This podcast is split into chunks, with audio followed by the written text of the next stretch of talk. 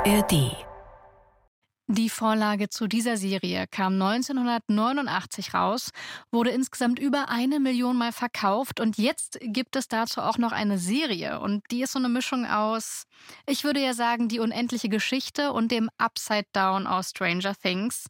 Kann die Serie mit dem Kultroman mithalten? Wir sprechen über Der Greif. Hi, ihr hört Skip Intro, den Serienpodcast vom Bayerischen Rundfunk. Und an meiner Beschreibung von eben haben einige von euch wahrscheinlich schon erkannt, ich bin keine Fantasy-Expertin.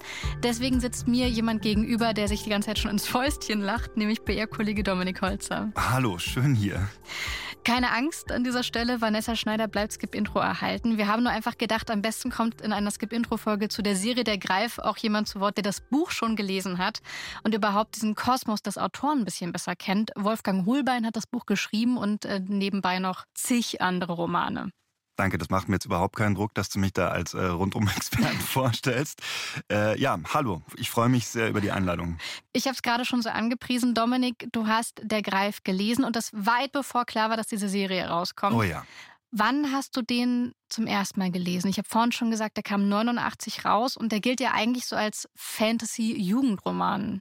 Ja, schon ein paar Jahre später, aber ich war 13 dann, als ich Da Greif zum ersten Mal gelesen habe. Also gleich alt wie die Hauptfigur im Buch, auch Mark heißt sie. Und ich erinnere mich daran, dass ich mich damals sehr, sehr ernst genommen gefühlt habe von der Story. Ähm, trotz dieses Fantasy-Settings. Vielleicht aber auch gerade deswegen, weil alles so düster und, und morbide beschrieben ist. Und ich kann schon sagen, dass meine Fantasy-Leidenschaft da mit angefangen hat. Es ist für mich eindrucksvoll gewesen, deswegen mit Wolfgang Holbein himself äh, zu sprechen über die Serie. Dazu, wie aus dem Roman von damals die Serie von heute wurde, aber auch mit Errol Jeselkaya und Sebastian Marker zu reden. Äh, immerhin Grimme-Preisträger und die Serienschöpfer oder Showrunner. Ja, und dann steht auch noch die Filmproduktionsfirma Wiedemann und Berg hinter dem Projekt, die auch schon die deutschen Serienhits Vier Blocks gemacht haben und Dark natürlich auch. Wieder einmal No Pressure, Leute. Huch.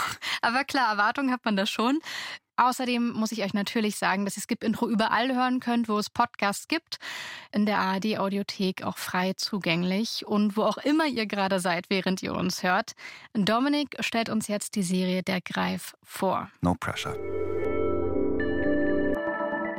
Der fiktive Ort Krefelden im Jahr 1984. An seinem sechsten Geburtstag wird Mark in der Nacht vom Vater und seinem großen Bruder Thomas aus dem Schlaf gerissen. Mark, wir müssen raus hier.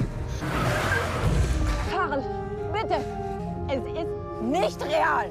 Lass wenigstens die Kinder hier. Kurz darauf muss Mark mit ansehen, wie sein Vater bei lebendigem Leibe verbrennt. Marks Vater ist wie besessen von der Idee, sie alle vor einem Familienfluch zu schützen. Einer Parallelwelt, aus der ein Monster namens Greif auszubrechen droht. Zehn Jahre später, ein Zeitsprung ins Jahr 1994, erleben wir einen 16-jährigen Mark, den seine Wutausbrüche und das Stigma als Psycho zum krassen Außenseiter gemacht haben. Nur mit seinem großen Bruder gibt er sich ab, bis dann auch Thomas anfängt, von einem Ort namens der Schwarze Turm zu fabulieren. Warte ab, bis du den Turm in echt siehst. Raffst du es nicht? Oder willst du es nicht raffen? Papa hat uns vollgequatscht mit seinem Scheiß. Immer wieder. Es gibt keinen Greif, es gibt nur Halluzinationen. Nennt man Traumatisierung. Wirst schon sehen. Heute Abend, da bekommst du deinen Beweis. Und der Beweis kommt schnell. Der schwarze Turm existiert. Thomas gerät in die Fänge des Greif und allein Mark mit seinen angeblichen Superkräften kann ihn da wieder rausholen. Natürlich glaubt ihm das alles erstmal niemand. Doch hier entfernt sich die Serie von der Buchvorlage. Mark findet Freunde, die ihm helfen wollen. Das ist eine der zwei zentralen Änderungen, bei denen Romanautor Wolfgang Holbein ein Mitspracherecht hatte. Dass man zum Beispiel die ganze Geschichte älter gemacht hat, dass der Held nicht mehr 13, sondern 16 ist dass es nicht mehr ein Held ist, sondern drei oder wenn man einen älteren Bruder mitrechnet, sogar vier. Das wurde natürlich mit mir besprochen und bei beiden Fällen habe ich gesagt, natürlich ist ja viel besser. Überzeugt von diesen Änderungen haben den Autor die Serienschöpfer Erol Jeselkaya und Sebastian Markra, die für ihre Tatortproduktionen unter anderem zwei Grimme-Preise erhalten haben. Den beiden war es wichtig, aus der Buchvorlage eine persönliche Geschichte zu machen, sagt Marker. Wirklich einen eigenen Fokus haben, was vielleicht andere deutsche Serien in diesem ähnlichen Genre, jetzt gibt es ja nicht so viel Fantasy, aber im ähnlichen Genre, vermissen lassen, wo man einfach das Gefühl hat, um was ging es den Leuten eigentlich? Und das war für uns wahnsinnig wichtig, Wir haben gesagt, wir nehmen das in unsere Zeit, in die 90er, wo wir so alt sind wie die Hauptfigur. Wir haben auch alles da reingelegt, es aus Deutschland heraus zu produzieren, wirklich mit deutschen Leuten, mit deutschem Team, mit deutscher CGI und so. Das ist vielleicht das, was man dann spürt. Man spürt vielleicht die deutsche Ernsthaftigkeit, den Wunsch, es irgendwie so gut wie möglich mit den Mitteln, die man hat, zu machen. Und hoffentlich merkt man trotzdem, dass wir versuchen, da auch verspielt ranzugehen. Das gelingt. Dank der Kostüme, der Ausstattung und des phänomenalen Soundtracks mit 90er-Jahre-Helden wie Soundgarden, Metallica und Radiohead. Nicht zuletzt auch durch die schauspielerische Leistung von Hauptdarsteller Jeremias Meyer sowie seinen Sidekicks Zoran Pingel und Lea Drinder. Der Greif hat das Potenzial, eine Art deutsches Stranger Things zu werden. Nur sehr viel düsterer und eben deutscher. Damit wäre es auch die nächste Erfolgs-Streaming-Serie aus dem Haus Wiedemann und Berg, der Produktionsfirma, die schon vier Blocks und Dark an den Start gebracht hat. Kommt es so, gäbe es noch genug Stoff für drei weitere Staffeln. Denn die sechs Folgen umfassende erste Staffel der Serie Der Greif erzählt nur das erste Buch von vieren aus der Romanvorlage. Jedenfalls ist es mir jetzt überlassen, diesen unglaublich weltbewegenden und bedeutenden Satz zu sagen an dieser Stelle. Katja, äh, die Skip-Intro-Regeln erlauben dir zwei Folgen anzugucken und dann zu entscheiden, würdest du weiterschauen oder nicht. Wie lautet dein Urteil? Also, ich hätte ja voll gar keine Ahnung von Wolfgang Hohlbein. Ich habe vorhin schon gesagt, Fantasy-Kennerin bin ich jetzt auch nicht. Und ich hatte wirklich keine Ahnung, worum es in Der Greif geht, weder Roman noch Serie. Und ich hätte auf jeden Fall gerne weitergeschaut weil ich die Serie sehr spannend fand, weil ich gerne wissen würde, wie diese Welt, in die Mark da reinrutscht, eigentlich genauer aussieht. Die lerne ich in den ersten zwei Folgen ja nur so ein bisschen kennen und peile da auch noch nicht so ganz alles. Vor allem aber mag ich einfach alles, wo völlig klar ist, hier sind Außenseiter, die tun sich zusammen und wenn die zusammenhalten, wird am Ende alles gut. Da stehe ich total drauf. Und an diesem Gefühl hat mich die Serie auch total abgeholt. Ja, ich glaube, das teilen wir. Also sowohl, dass die Serie behutsam ähm, damit vorgeht, dich in diese Fantasiewelt einzuführen mhm. und halt auch diese Chemie zwischen den Figuren sehr sorgfältig entwickelt, sage ich mal, nicht wahr? Voll. In der Vorbereitung zu dem Gespräch wollte ich mal schauen, was sagt denn die Buchvorlage? Worum geht es da überhaupt? So ein bisschen Eindruck gewinnen. Und da ist mir aufgefallen, dass es keinen Wikipedia-Eintrag gibt, der sich auf den Roman der Greif bezieht. Ist das ein Zeichen vielleicht auch für den Stand, den Fantasy-Literatur hat? Weil der Autor Wolfgang Hohlbein hat wahnsinnig viel veröffentlicht, ist auch ein erfolgreicher deutscher Autor, wenn man sich die Verkaufszahlen mal anschaut. Der soll auch mehr als 200 Bücher geschrieben haben, also ein wahnsinniges Övre, wie man so sagt. Und die sollen sich dann wiederum über 40 Millionen Mal verkauft haben. Aber Genre-Literatur wird dann ja doch immer noch ein bisschen anders behandelt als das, was man so in Literaturkreisen dann als Hochkultur bezeichnet. Ja, also ich nicke heftig während deiner Ausführungen. Ich finde es gut, dass du auch direkt so einsteigst in das Thema. Ähm, das ist wirklich das brennende Thema bei der Greif, was uns so mitbeschäftigt. Das ist der wunde Punkt, wenn du so willst, bei diesem Serienprojekt.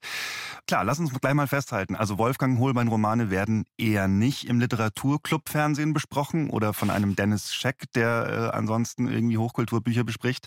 Und deswegen war natürlich der Stand, den Fantasy als Genre bei uns hat in Deutschland, ein Riesenthema. In allen Interviews, die ich geführt habe.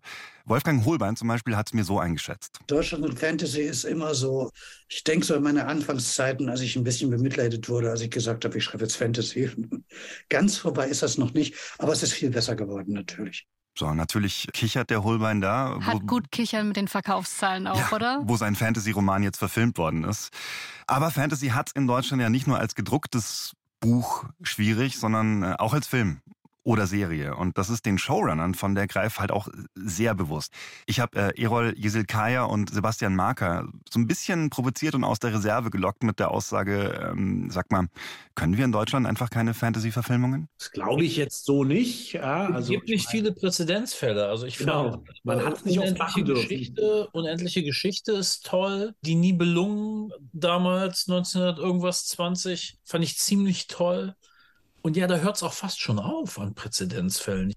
Ich liebe, dass er die Nibelungen nennt. Das ist was, ja. ich früher mit meinem Vater auf Kabel 1 geschaut. Es gibt ja auch wirklich nicht wirklich viel mehr. So vermeintlich, weil nicht genug Stoffe und Buchvorlagen da waren, mhm. vielleicht eine ganze Zeit lang stimmte das sogar, die man also als Film oder Serie hätte adaptieren können. Aber ich meine, jetzt hättest du allein eins von 200 Büchern von Wolfgang Holbein schon längst umsetzen können. er hat uns so viel vorgelegt. Ja, und ich meine, dass es jetzt erst passiert, sagt ja auch viel. Und darüber, dass Genre Literatur noch mhm. anders behandelt wird.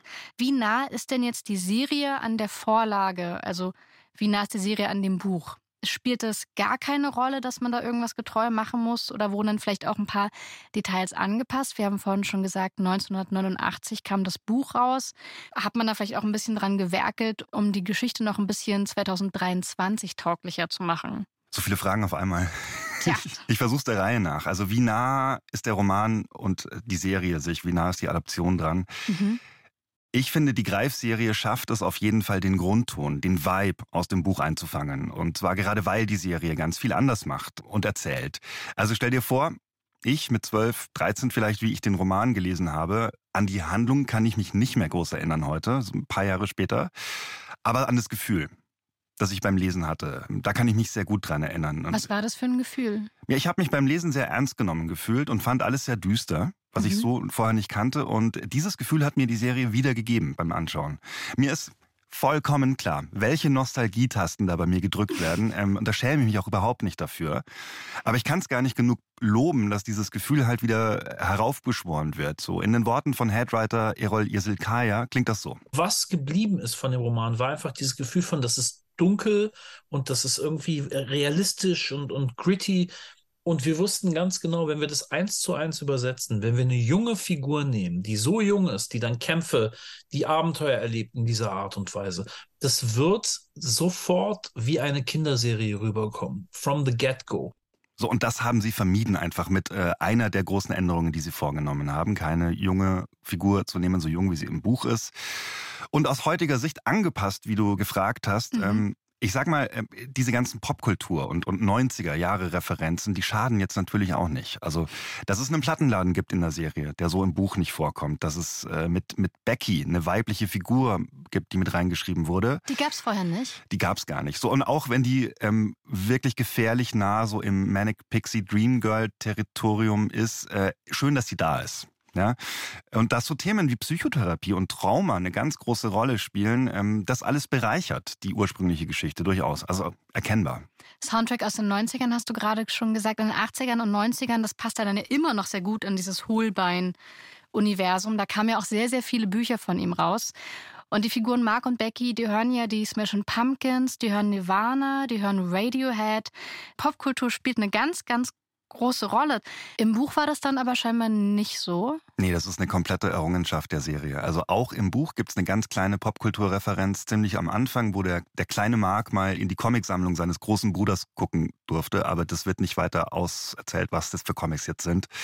Das Ganze drumherum ist wirklich äh, für die Serie erdacht worden. Und das macht mir als jemand, der es zumindest noch ein bisschen in den 90ern miterlebt hat, äh, es macht mir Spaß zu sehen, wie jemand Parkers trägt mit so Buttons dran von Bands oder so. Mhm. Wie Jugendzimmer eingerichtet sind, Klassenzimmer mit Schwamm und Tafel, ja, und so Nachwände, Reihenhäuser mit so eckigen Autos, die davor stehen. Und ich finde es auf jeden Fall legitim, dass die Serie der Greif sich da auch an den 90ern bedient, weil das setzt sie womöglich schon sehr gezielt auch von Stranger Things ab wo ja total schamlos die 80er Jahre ausgeschlachtet werden und, genau. und die Nostalgiewelle von dem Jahrzehnt geritten wird. Äh, und weil du den, äh, den Soundtrack von der Serie gerade angeschnitten hast, Katja, großes Kompliment, muss ich da loswerden. Es steckt halt auch ganz viel Liebe in der Musikauswahl, stelle ich fest, weil ähm, die deutsche Metalband Blind Guardian mhm mit dabei ist und auch äh, eine kleine Rolle spielt. Echt? Ähm, und Blind Guardian ich verrate jetzt nicht zu viel, die kommen aus dem echten Krefeld. Also da, wo halt auch Wolfgang Holbein aufgewachsen ist, wo Erol Jeselkaya aufgewachsen ist. Das fand ich auch super lustig. Die Handlung spielt ja in Krefelden. Krefelden, ja. Da habe ich sehr lange gebraucht, bis ich irgendwann dachte, Moment mal, gibt es nicht eine deutsche Stadt, die so ähnlich heißt? Und habe dann festgestellt, dass Wolfgang Hohlbein ja in Krefeld aufgewachsen ist. Aber wahrscheinlich steht Krefelden einfach für jede deutsche Kleinstadt, oder? Also so wie, der, so, so wie es rüberkommt, ich finde optisch, widersprich mir gerne, Katja, aber es ist so richtig schön äh, bundesdeutsche Nachwende-Piefigkeit so. Oh, ich würde einfach mal nicken. Der Greif ist ja im originalen Jugendbuch, wurde auch unter diesem Label verkauft. Und das klang vorhin schon an, dass die Hauptfigur, Mark, äh, dass die zum Beispiel älter gemacht worden ist. Der ist nicht mehr 13 Jahre alt, sondern 16 Jahre alt in der Serie. Wie so eine klassische Jugendserie hat sich jetzt für mich aber der Greif bisher nicht angefühlt. Ich konnte es noch ein bisschen schwer fassen. Ist das jetzt Fantasy und mit klassischem Coming of Age oder wo geht die Serie dahin? Was ich vielleicht nochmal betonen sollte, der Greif ist FSK 16 eingestuft. Und äh, Ach. man munkelt, dass das sogar entschärft wurde, damit es diese Einstufung überhaupt noch bekommt. Also es war wohl um einiges blutiger, was in bestimmten Szenen durchaus, ich finde, auch Sinn ergeben hätte. Mhm. Insofern ist es nicht ganz so unbeschwert wie der Klang deiner Stimme, Katja, wenn du Coming of Age sagst. Ähm, also ich würde es so jetzt nicht einordnen. In der Greif äh, ging es halt auch im Buch schon darum, dass dass Mark als Hauptfigur irgendwie mit der Welt der Erwachsenen klarkommen muss einmal, also mit, mit Autoritätspersonen, die komische Regeln aufstellen und nicht hinterfragt werden dürfen. So und dann gleichzeitig noch mit dieser zweiten Welt und da irgendwie seinen eigenen Platz äh, finden muss. Und der Schwarze Turm hat dann auch nochmal eigene Regeln und dann gibt's Leute, die haben es auf ihn abgesehen und dann gibt's Leute, die meinen es zu gut mit dir und, und wo bist du eigentlich da drin? Dieses ähm, sich finden an der Welt. Darum geht's, glaube ich, viel mehr. Im weiteren Verlauf der Staffel, Folgen, die du noch nicht gesehen hast, werden auch noch so Themen wie Freundschaft und Loyalität und Vertrauen verhandelt zusätzlich. Also ja, es gibt Coming-of-Age-Aspekte, mhm. aber so klassisch nie. Es ist in erster Linie eine Dark-Fantasy-Geschichte. Das Dark an deiner Antwort gefällt mir gerade sehr gut, weil was ich sehr toll fand und was da eben schon früh aufkommt, ähm, ist die Frage, wem glaubt man eigentlich? Mark hat ja das Problem, dass sein Vater nicht mehr am Leben ist, dass sein Vater mal von dieser Welt gesprochen hat. Sein Bruder, hast du vorhin erzählt, tut genau das Gleiche. Und dann ist aber für ihn natürlich schon die Frage, gehe ich auch diesen Weg? Glaube ich den beiden? Lebe ich in einer Welt, wo es diesen schwarzen Turm und den Greifen überhaupt gibt? Oder ist das vielleicht alles Quatsch? Mark hat sich irgendwann dafür entschieden, dass alles Quatsch sein muss. Und dann passiert ja aber etwas, wodurch er selber mit der Welt in Kontakt kommt und muss jetzt selber in Frage gestellt werden. Also Becky zum Beispiel oder auch Memo. Die anderen beiden Hauptfiguren, die sich ihm sehr wahrscheinlich anschließen werden, da stellt sich die Frage ja schon wieder. Ist Mark in Anführungsstrichen ein Psycho, wie man ihn in der Schule hänselt und mobbt? Oder steckt da was dahinter? Das ist ja eine wahnsinnig schwierige Frage. Wem glaube ich eigentlich was? Und wann bin ich denn loyal? Da sind wir uns, glaube ich, ziemlich einig. Also auch diesen Aspekt äh, finde ich wahnsinnig gut, also aus mehreren Gründen auch, dass der in die Serie mit eingebaut wurde. Im Buch gab es das wiederum auch so nicht. Äh, und zwar bekommt die Serie diesen psychologischen Dreh aus zwei Gründen vor allem, hat mir Sebastian Marker erzählt. Der kleine Mark äh, im, im, Roman, wenn der älter wird, war für uns klar, wird er wahrscheinlich auch mal in Therapie gehen müssen bei dem, was er erlebt hat. Weil das, was ihm widerfahren ist, was dem Vater widerfahren ist, sind ja auch traumatische Sachen. Und das hat für uns diese Frage eben aufgemacht, was ist real, was ist nicht real. Wir wollten auch in der Serie natürlich diese Seite beleuchten, äh, Fantastik, versus Wahrheit. Und ich finde das unglaublich klug, einfach sowas wie Trauma und, und Flashbacks und Halluzinationen, mhm. alles, was es mit sich bringen kann, da ins Spiel mitzubringen, weil äh, damit ist es, wie du sagst, ähm, auch äh, Gleichaltrige glauben Mark nicht. Es ist damit nicht wie im Buch eine Geschichte, Mark das Kind hat die Fantasiewelt entdeckt, aber die Großen, die Erwachsenen glauben es ihm nicht so, sondern äh, da steckt viel mehr dahinter. Und ich sage es an der Stelle auch nochmal ganz deutlich, in der zweiten Hälfte der Staffel, Achtung, will nicht zu viel verraten, aber da wird es einen recht, ich nenne es mal geschmeidigen Plot-Twist geben. Ich habe noch eine Fanfrage an dich. Bitte. Du als Wolfgang Hohlbein Kosmos-Fan, du hast ja mehrere Bücher auch gelesen. Es gibt ja immer wieder mal so Fantasy-Verfilmungen oder Fantasy-Umsetzungen von Romanen. Äh, keine Ahnung, ich nehme als Beispiel mal Harry Potter. Und dann ist es ja so, je mehr Menschen ein Buch kennen und sich beim Lesen schon eine Welt vorgestellt haben und die Charaktere vorgestellt haben, wie die aussehen, wie sie reden, desto mehr Menschen könnten ja potenziell enttäuscht werden, sobald man das Medium wechselt und dann in Film oder Serie auf einmal alles ganz deutlich zu sehen ist und dann ja auch festgelegt wird, wie klingt jemand, wie bewegt er sich, wie sieht er aus. Hast du dir als Leser bestimmte Dinge anders vorgestellt, als die jetzt in der Serie aussehen?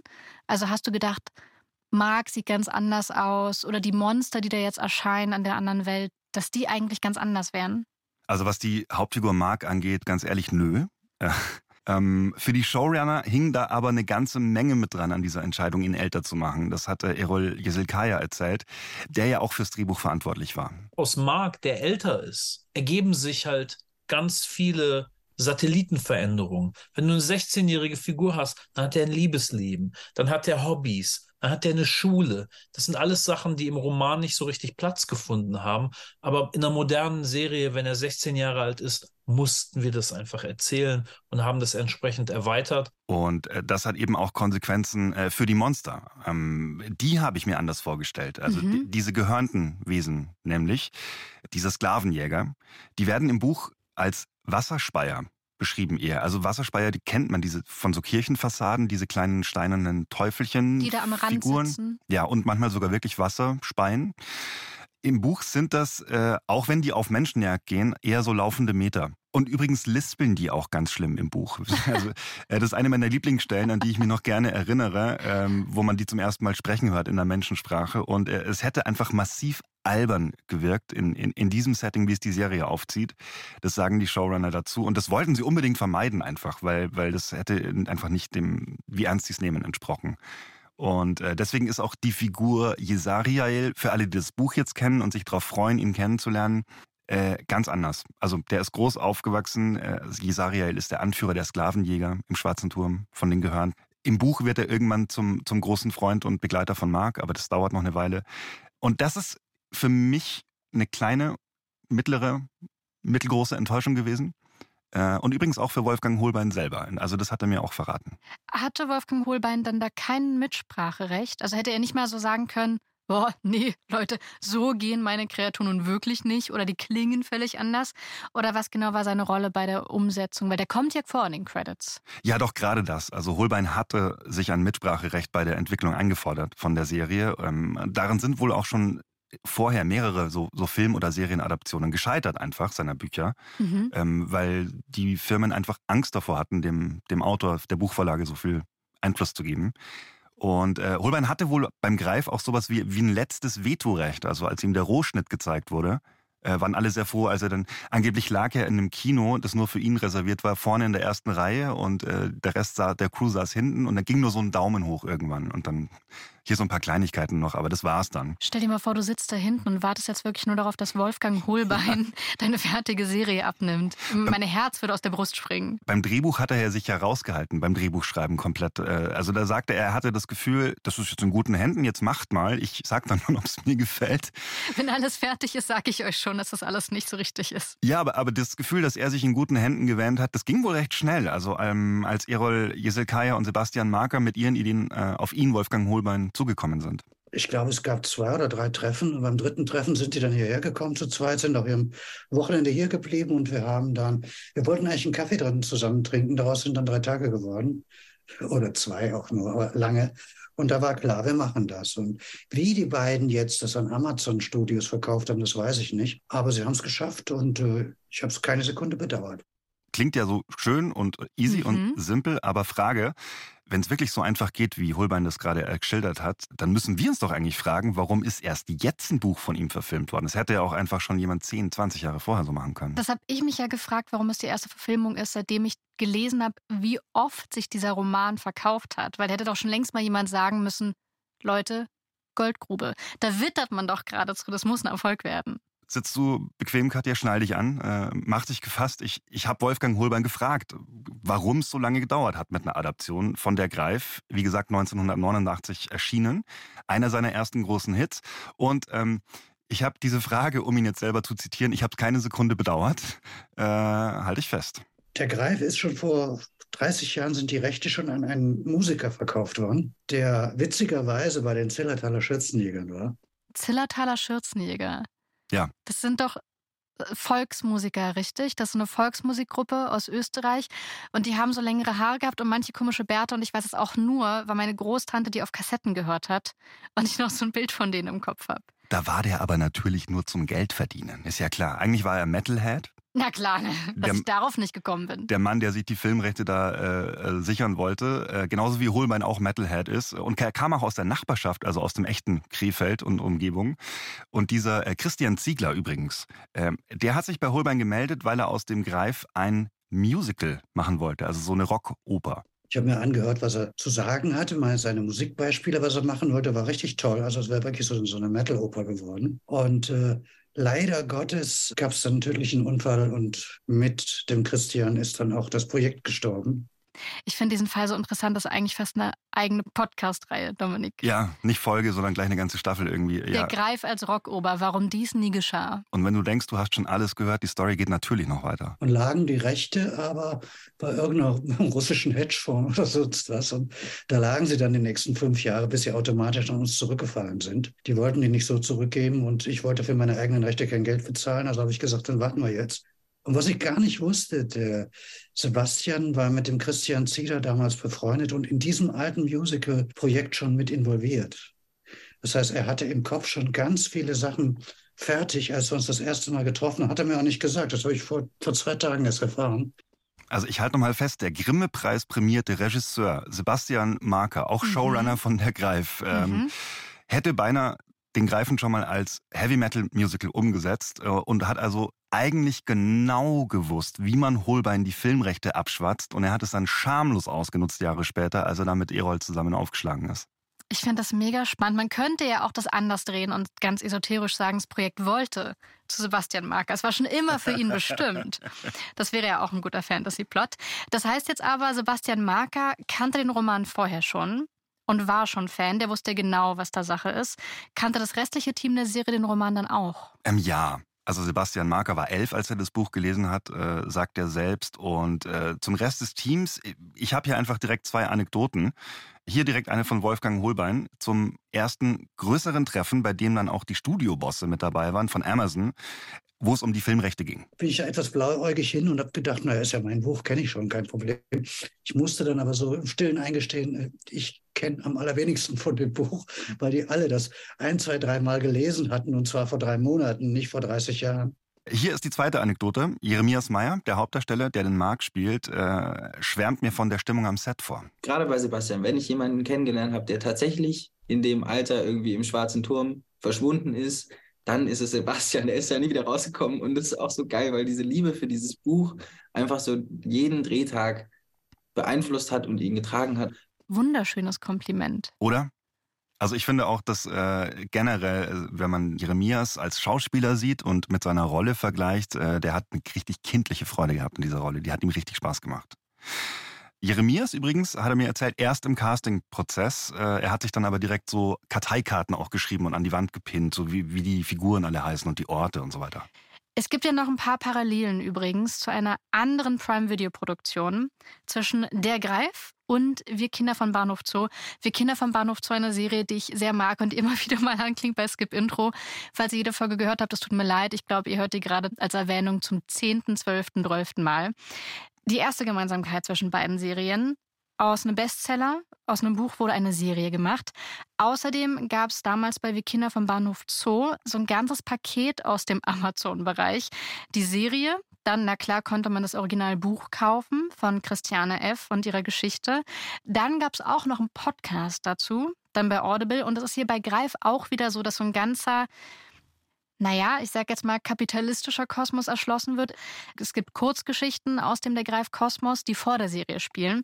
Also ein Prequel. Es gibt dann auch noch ein Hörspiel als Spin-off. Aber am allerwichtigsten, das ist das Erste, was ich da überhaupt erkennen konnte, Jeremias Meyer und Lea Drinder spielen Mark und Becky in Der Greif und gehörten auch zur Clique von Wir Kinder in Bahnhof Zoo. Und das hat mich sehr glücklich gemacht. Ja, und die beiden, habe ich den Eindruck, die sind so auf einer Ebene, man kennt sich, man schätzt sich. Ähm, und die haben nicht nur vor der Kamera eine wirklich gute Chemie. Wir haben uns kennengelernt beim ersten Casting vom Bahnhof zu und das war so, da sind ja auch noch viele Leute dann nicht weitergekommen und so. Und wir haben uns aber kennengelernt und haben uns irgendwie da schon richtig gut verstanden. Und ich weiß nicht, das ist schon ziemlich toll, einfach äh, jemanden am Set zu haben, wo man, dem man A vertraut, mit dem man befreundet ist. Dann schätze ich Lea als Schauspielerin auch total. Dann ist sie auch noch ziemlich smart und das macht dann, dass man halt auch abends mega gut so sich dann irgendwie auch unterhalten kann über den Drehtag und wie es lief und so. Das passt richtig gut. Ich finde, man hört es raus. Und äh, ich würde mir halt weiterhin wünschen, dass die Figur von Lea Drinder, die Becky in der Serie, mehr zu tun bekommt äh, und nicht nur den Jungs eine emotionale Stütze ist. Ich habe ja gedacht, die erleben jetzt zu dritt Abenteuer. Becky, Mark und Memo. Vielleicht übertreibe ich da auch so ein bisschen und bin oder bin vielleicht ein bisschen empfindlich drauf gepolt. Ich würde mir halt wünschen, dass sie mehr zu tun bekäme. Ich bin gespannt, was in den nächsten vier Folgen passiert. Gute Fantasy, und das äh, nehme ich schon mal so als Zwischenton immer bei dir mit. Du findest das eine gute Fantasy-Serie. Gute Fantasy lebt von den Details. Deswegen dachte ich mir, sprechen wir noch ein bisschen über die Genauigkeiten. Man lernt schon sehr früh in der Serie der Greif so ein paar Wesen aus dieser Fantasy-Welt, aus dieser anderen Welt kennen, in die Mark und seine Freunde dann eindringen. Aber vielleicht spielst du trotzdem mal den Fremdenführer. Was sind denn die wichtigsten Kreaturen? Weil ich kann die noch nicht so gut auseinanderhalten, ehrlich gesagt. Also am wichtigsten, es gibt äh, den Greif. Äh, den der, gibt es wirklich. Der ist der Herrscher über den Schwarzen Turm, wenn du so willst. Der ist da drin aber auch eingesperrt und, und will unbedingt raus. Dafür braucht er bestimmte Dinge, die wir nach und nach erfahren. Und dem Greif dienen wiederum die Gehörnten. Das sind diese steinern aussehende mit den eckigen Gesichtern. Mhm. Die Gehörnten, die auch immer wieder Sklavenjägertrupps losschicken innerhalb des Schwarzen Turms und dort Menschen gefangen nehmen. Die wohnen auch im Schwarzen Turm, dieser, dieser Welt, die zwar innerhalb eines Turms ist, aber äh, auf mehreren Ebenen Weiden und Wiesen und Berge und Flüsse etc. hat. Diese Menschen, die gefangen werden, müssen dann in Basaltminen arbeiten. Das erfährst du, glaube ich, Katja, erst noch nach zwei Folgen. Was der Greif mit dem Basalt will, mal sehen. Und was du in zwei Folgen jetzt auch noch nicht gesehen hast, es gibt natürlich mehr als nur diese gehörnten Steinwesen. Äh, Gestaltwandler werden noch auf dich zukommen. Äh, Man Eat ist, glaube ich, musst du dir nicht zwingend merken, der Begriff. So heißen diese Wesen halt nun mal. Und es gäbe jetzt viel mehr davon, die ich dir noch irgendwie vorbeten könnte. Aber das finde ich ja gerade gut an der Serie, dass sie es nicht macht. Also im Buch gibt es dann noch die Cherubim, diese steinernen Schutzengel, die äh, Mark und Thomas, glaube ich, zur Seite springen äh, und, und kämpferisch beschützen. Das macht die Serie schon richtig, dass diese Figur dann zwar gezeigt wird und eine Rolle spielt, aber halt nicht benannt wird irgendwie umständlich, weil du kannst es dir eh nicht merken und welche Rolle spielt, wenn du es nicht im Buch liest und das Ding einen Namen braucht. Dass die Serie dann nicht so zum Glossar von einer anderen Welt wird. Ganz genau. Die Figuren, die die Gehörnten sind, von denen sehen wir sehr schnell in der Serie sehr viel. Die sind die ersten Gegenspieler eigentlich von Mark in dieser anderen Welt. Und ich hatte das Gefühl, wenn die reden, dass das schon echte Vokabeln sind. Also wenn einer von diesen Gehörnten in zwei Sätzen nacheinander das Wort Vater gesagt hat, und das sieht man in Untertiteln, was die sagen, dann habe ich schon das Gefühl gehabt, dass ich diesen Laut wiedererkannt habe. Ist das Einbildung oder wurde da eine echte Sprache entwickelt? Also mit Vater meinen die, äh, der Greif, das ist für die die große Vaterfigur. Ach. Oder so eine Beschwörungsformel, so habe ich es wahrgenommen. Jedenfalls war da, äh, genau wie du vermutest, ein Linguistikstudent am Werk, der sich äh, tatsächlich eine eigene Sprache ausgedacht hat. Äh, der heißt Dominik Boberg, kommt aus Berlin, ist für dieses Projekt mit an Bord gekommen. Und das gehört eigentlich einfach inzwischen schon zum guten Ton, so eine eigene Sprache zu erfinden. Also egal, ob für eine Science-Fiction-Produktion oder irgendwas. Für Game of Thrones, da waren es diese ich glaube, mehr als drei Sprachen oder vier, die dafür sogar erfunden wurden. Man darf einfach nicht vergessen, dieses ganze Fantasy-Genre, wie wir es heute kennen, ähm, basiert auf erfundenen Sprachen. Das ist vielleicht ein bisschen stark vereinfacht, aber J.R.R. Tolkien, mhm. Herr der Ringe, Autor, mhm. der war ja Linguistikprofessor eigentlich erstmal und hat hobbymäßig Sprachen erfunden. So, so ein bisschen so, was hat er, Gälisch mochte er, also was man in Irland und Wales und so spricht. Und das war sein Hobby. Und irgendwann, ähm, ich vereinfache es jetzt wirklich, aber darauf läuft es hinaus, irgendwann war ihm so langweilig mit seinen erfundenen Sprachen, dass er sich halt eine Welt ausdenken musste, in dem man die auch spricht. Und dann irgendwelche spitzohrigen Wesen, die Elfen oder keine Ahnung. Und, und so hat eigentlich alles angefangen, wenn du willst. Und natürlich muss der Greif da auch eine eigene Sprache liefern. Und wenn wir schon im Fantasy Deep Talk sind, wie macht man eigentlich eine gute Fantasy-Serie? Super wichtig sind ja auch Kostüme und sind Special Effects. Natürlich gerade, wenn man so ein Monster hat und irgendwelche Dinge in einer anderen Welt passieren. Wie wurde da gearbeitet? Weil für mich sah das ziemlich gut aus. Also wo es ging mit Firmen aus Deutschland, das betonen die Serienmacher ja auch nochmal. Ähm, aber da hat es echt noch ähm, in Anführungszeichen wenig Kompetenzen. Ich zitiere da mal direkt aus dem Presseheft, da steht es genauso drin. Das ist ein bisschen Stichelei vielleicht auch. Das Problem ist natürlich, dass solche äh, Visual Effects Firmen nicht aus dem Boden wachsen. Ähm, es gibt auf der Welt genau drei wichtige. Mhm. Ich sage jetzt mal pauschal, zwei davon gibt schon länger in Hollywood und die dritte hat sich Peter Jackson aufgebaut selber. Das ist äh, der Regisseur. Man erinnere sich, derjenige, der äh, den Herr der Ringe äh, umgesetzt hat. Für seine ersten drei Indie-Filme, die niemand interessiert hat, hat er sich die Firma gegründet und dann war es halt plötzlich mit Millionen von Dollar äh, eine der größten VFX-Firmen weltweit. Und die macht heute noch Produktionen halt. Nicht mehr für Herr der Ringe, sondern für alle anderen. Ähm, entsprechend äh, kannst du dir vorstellen, dass es in Deutschland, wenn schon keine Fantasy gemacht wurde, es auch keine Infrastruktur dafür gibt. Deswegen ähm, hat man auch darauf verzichtet, wie zum Beispiel bei den Gehörnten, die im Buch nur ein Meter groß gewesen wäre, die irgendwie zu animieren. Ah. Einfach, einfach nee. Also einfach lieber Kostüme, einfach lieber normal lebensgroße Figuren daraus machen. Und diese Kostüme wiederum wurden in London entwickelt für die Filmfreaks Millennium FX heißt die Firma, die auch schon für Ridley Scott zum Beispiel oder Ron Howard gearbeitet hat. Und immerhin eine Berliner Firma war dann mit dran beteiligt an der Kostümentwicklung, aber jetzt nicht äh, leitend, so wie ich das verstanden habe. Und gedreht wurde äh, zum großen Teil auf Teneriffa, mhm. was so als die Kulisse für die trostlose Landschaft innerhalb des Schwarzen Turms äh, hergehalten hat. Stimmt, es sind viele Schluchten, viel aufgebrochene Erde. Vertrocknete Holzbüsche äh, oder so, ne, so, so eine Wüstenlandschaft.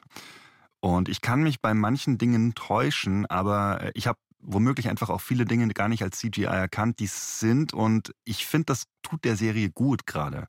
Ähm, dass nicht irgendwelche schlecht gerenderten Animationen drin sind, sondern dass das meiste schon so aussieht, als könntest du es auch anfassen.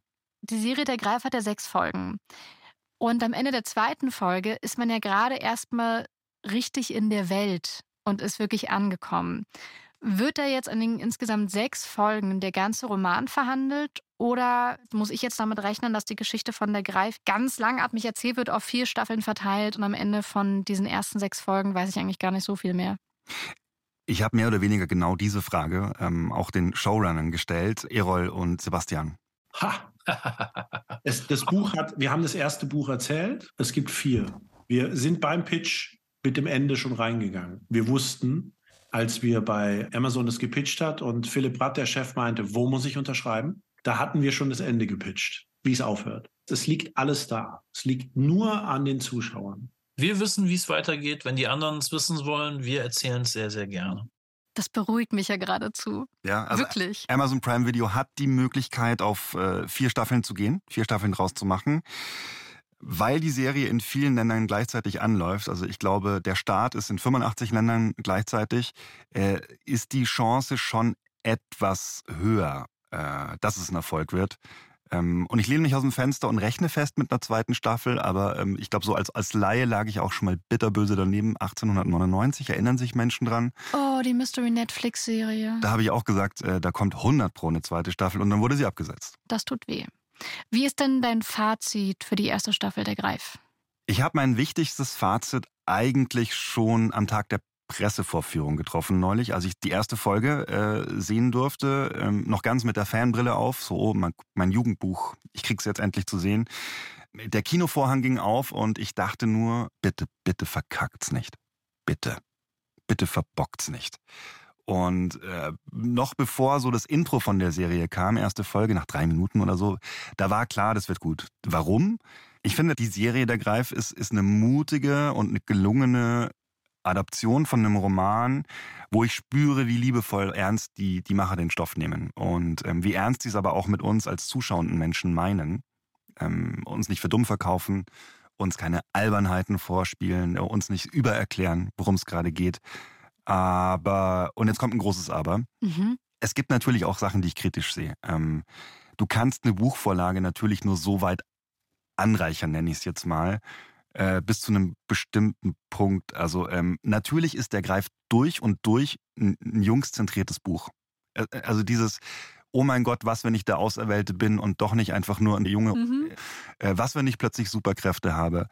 Und auch wenn da jetzt Frauenfiguren reingeschrieben sind, ich kann es nochmal nur betonen, also den Bechtel-Test besteht die Serie wahrscheinlich nicht. Der berühmtermaßen beschreibt, ob sich zwei Frauen noch über andere Themen unterhalten, außer Männer und ihre Beziehungen zu Männern und wie sie zu denen gerade stehen und deren Abhängigkeiten. Und ja, es ist auch ein ziemlich wilder Ritt innerhalb dieser sechs Folgen. Ähm, es geht schon schnell. Man muss es nicht äh, immer komplett verstehen, was passiert. Also plötzlich sind wir im schwarzen Turm, dann sind wir wieder draußen, dann sind wir wieder zurück. Aber ähm, weißt du, hey, Marc, die Hauptfigur ist der Weltenwanderer. Also ich finde es unfair, sich dann auch zu beschweren, dass er halt zwischen zwei Welten hin und her wandert. Also, Wenn jemand switchen kann, dann Marc. Kann man der Story also wirklich nicht vorwerfen. Ähm, ich bestehe da sehr darauf, dass wir bei der Beurteilung eins bedenken. Der, der Greif als Serie leistet Pionierarbeit hier gerade. Also das ist gerade Pionierarbeit in the making. Mit allen Beteiligten, die da mitgewirkt haben, weil ob Fantasy in Deutschland eine Zukunft hat, um, um wirklich nochmal deine Eingangsfrage aufzugreifen, Katja, das lastet gerade schwer auf den Schultern von den Serienmachern Marka und Gisel Kaya. Wir wissen mehr als alle anderen im Moment, weil wir so ein Projekt machen, dass ganz viele tolle Fantasy-Stoffe in den Startlöchern stehen in Deutschland. Bei den anderen großen Streamern. Und wir wissen, was das für tolle Geschichten sind. Und wir wissen, die gucken alle auf den Greif und sagen, na, wenn in Deutschland der Greif gut ankommt, dann machen wir unsere Fantasy-Geschichten auch. Und deswegen sind wir für das ganze Genre, machen wir Pionierarbeit und haben einfach, fühlen uns verantwortlich dafür, auch anderen Leuten die Chance zu geben, das, das zu beweisen, dass wir das können und da weiterzukommen. Ich ziehe den Running Gag mal durch. No pressure. ja, no pressure. Und wenn ich meine journalistische Objektivität da äh, jetzt mal kurz ablegen darf, einfach auch, äh, ich wünsche den beiden viel Erfolg, weil äh, ich spüre, wie viel Bock und wie viel Liebe da mit im Projekt drin steckt. Ich habe jetzt auch noch einen Serientipp offen. Ähm, unsere Tipps funktionieren ja immer so, dass wir noch eine Serie empfehlen, an die wir irgendwie denken mussten. Und es ist keine Fantasy-Serie, die ich jetzt vorschlagen möchte, sondern die geht auch in die Metal-Richtung. Bei den ersten beiden Folgen, die ich gesehen habe, Popkultur so eine riesige Rolle spielt. Und Memo ist großer Metal-Fan, der hat auch so eine Metal-Kutte an. Jeans-Weste mit ganz vielen Patches drauf von mehreren Bands. Und da ist mir die Serie Agretsuko eingefallen. Die gibt es bei Netflix, so eine animierte Serie. Und es geht um einen kleinen roten Panda, weil einfach alle Figuren in dieser Serie Tiere sind, die sich aber verhalten wie Menschen. Agretsuko hat einen Bürojob und die frisst immer wahnsinnig viel in sich rein, hat sehr viel Druck und rauslassen kann sie den dann, wenn sie in eine Karaoke-Box geht und Metal-Songs singt.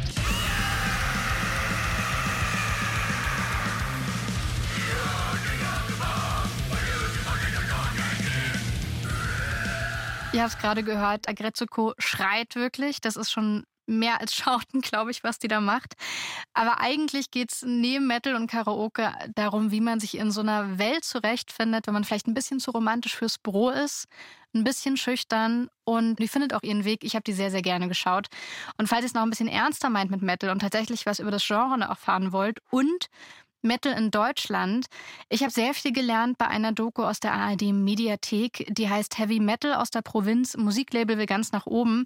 Und dann geht es um das Musiklabel, was zur Aufzeichnung dieser Dokumentation noch neu gegründet ist. Atomic Fire Records hat sich abgesplittet von einem viel größeren Label.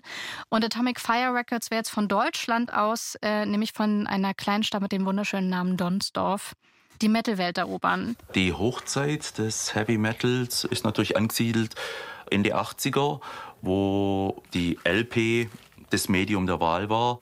Die Schallplatte wurde zwischenzeitlich für tot erklärt, war sie aber nie, insbesondere in den Nischen gab es immer LPs und inzwischen gibt es eine Renaissance und die Presswerke kommen nicht mehr nach, Schallplatten zu pressen.